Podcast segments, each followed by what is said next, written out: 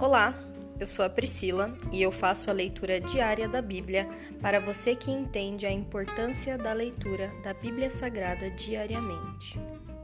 Que Deus esteja com todos.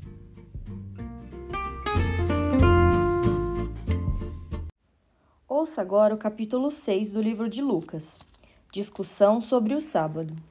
Num sábado, enquanto Jesus caminhava pelos campos de cereal, seus discípulos colheram espigas, removeram a casca com as mãos e comeram os grãos. Alguns fariseus lhes disseram: Por que vocês desobedecem à lei colhendo cereal no sábado?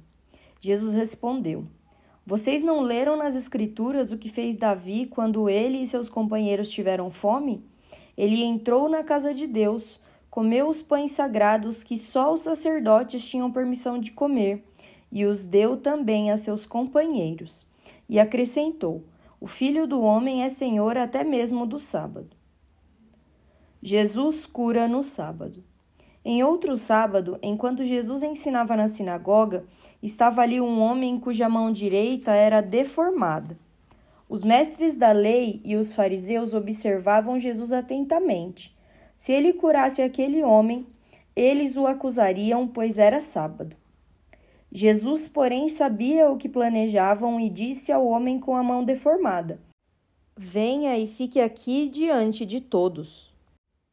E o homem foi à frente.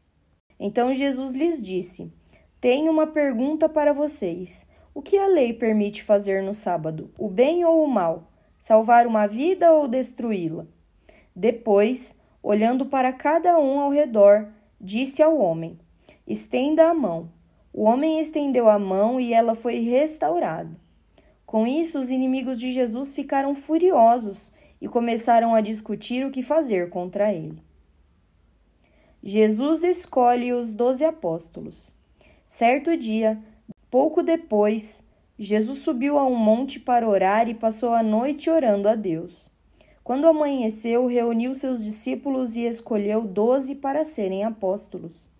Estes são seus nomes: Simão, a quem ele chamou Pedro, André, irmão de Pedro, Tiago, João, Filipe, Bartolomeu, Mateus, Tomé, Tiago, filho de Alfeu, Simão, apelidado de Zelote, Judas, filho de Tiago, Judas Iscariotes, que se tornou traidor.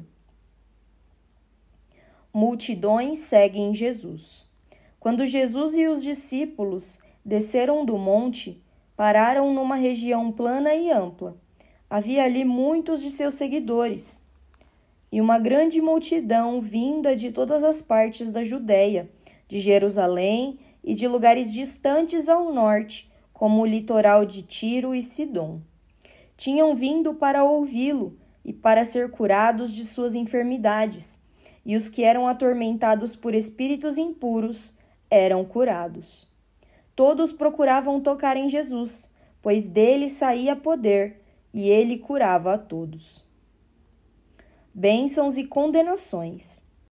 Então Jesus se voltou para seus discípulos e disse: Felizes são vocês, pobres, pois o reino de Deus lhes pertence. Felizes são vocês que agora estão famintos, pois serão saciados. Felizes são vocês que agora choram, pois no devido tempo rirão. Felizes são vocês quando os odiarem e os excluírem, quando zombarem de vocês e os caluniarem como se fossem maus, porque seguem o Filho do Homem. Quando isso acontecer, alegrem-se e exultem, porque uma grande recompensa os espera no céu. E lembrem-se de que os antepassados deles trataram os profetas da mesma forma. Que aflição espera vocês, ricos, pois já receberam sua consolação. Que aflição espera vocês, que agora têm fartura, pois um terrível tempo de fome os espera. Que aflição espera vocês que agora riem, pois em breve seu riso se transformará em lamento e tristeza.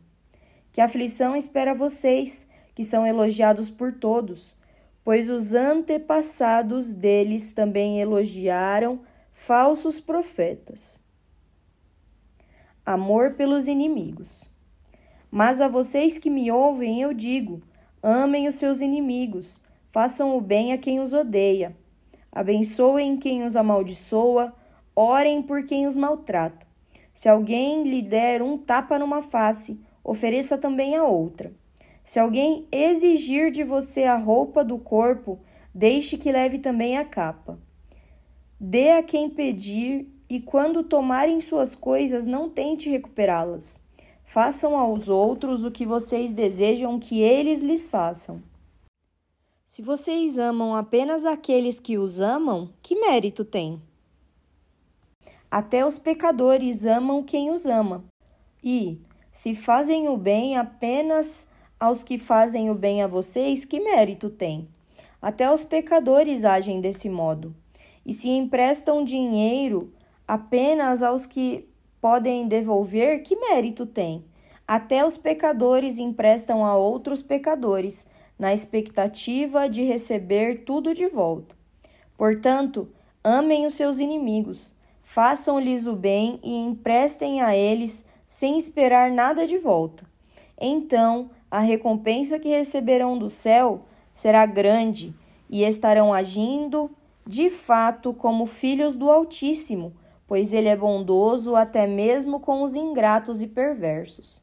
Sejam misericordiosos, assim como seu Pai é misericordioso. Não julguem os outros. Não julguem e não serão julgados. Não condenem e não serão condenados. Perdoem e serão perdoados. Deem e receberão. Sua dádiva lhes retornará em boa medida compactada, sacudida para caber mais, transbordante e derramada sobre vocês. O padrão de medida que adotarem será usado para medi-los. Jesus deu ainda a seguinte ilustração: É possível um cego guiar outro cego? Não cairão os dois num buraco? Os discípulos não são maiores que seu mestre, mas o aluno bem instruído será como o mestre. Por que você se preocupa com o cisco no olho de seu amigo enquanto há um tronco em seu próprio olho? Como pode dizer, amigo, deixe-me ajudá-lo a tirar o cisco de seu olho, se não consegue ver o tronco em seu próprio olho? Hipócrita! Primeiro, livre-se do tronco em seu olho. Então você verá o suficiente para tirar o cisco do olho de seu amigo. A árvore e seus frutos. Uma árvore boa não produz frutos ruins, e uma árvore ruim não produz frutos bons. Uma árvore é identificada por seus frutos. Ninguém colhe figos de espinheiros, nem uvas de arbustos espinhosos. A pessoa boa tira coisas boas do tesouro de um coração bom, e a pessoa má tira coisas más do tesouro de um coração mau, pois a boca fala do que o coração está cheio. Construir sobre um alicerce firme. Por que vocês me chamam Senhor, Senhor, se não fazem o que eu digo? Eu lhes mostrarei como é aquele que vem a mim, ouve as minhas palavras e as pratica. Ele é como a pessoa que está construindo uma casa e que cava fundo e coloca os alicerces em rocha firme. Quando a água das enchentes sobe e bate contra essa casa, ela permanece firme, pois foi bem construída. Mas quem ouve e não obedece é como a pessoa que constrói uma casa sobre o chão, sem alicerces. Quando a água bater nessa casa, ela cairá, deixando uma pilha de ruínas. Se encerra aqui o capítulo 6 do livro de Lucas. Pai, graças nós te damos pelo teu ensinamento. Muito obrigado, Senhor, pela vida de Jesus. Muito obrigado porque ele era tão sábio, Senhor, e deixou palavras tão ricas para nós podermos refletir sobre as nossas ações, sobre cada uma das coisas que Jesus disse. Como é difícil, meu Deus, amar as pessoas que nos perseguem e abençoar as pessoas que, que estão contra nós. Mas que mérito teríamos, Senhor, se só amássemos as pessoas que nos amam. Como é difícil, Senhor, seguir o que Jesus falava, mas ao mesmo tempo é galardoador, é sábio. Que nós, e nós te pedimos, Senhor, que nós possamos ser como Jesus, que nós possamos ter o caráter de Jesus, o teu filho amado e querido. Nós te agradecemos e te louvamos, meu Pai. Em nome de Jesus, amém.